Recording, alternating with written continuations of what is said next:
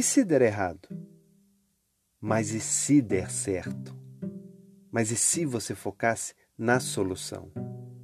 Mas e se você falasse sobre os seus sentimentos? Mas e se você abrisse mão do controle? Mas e se você se adaptasse às mudanças?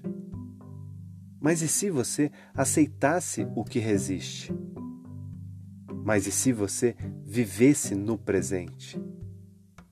Mas e se você tivesse uma mentalidade de crescimento? Mas e se você cuidasse da sua saúde emocional?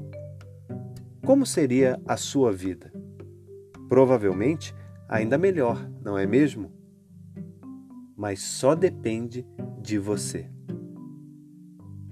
Se você quer ver mais reflexões como esta, então acesse o link do meu conteúdo que está na descrição desse episódio. Eu sou o hipnoterapeuta Felipe Lisboa e espero ter contribuído. Tamo junto e vamos com tudo!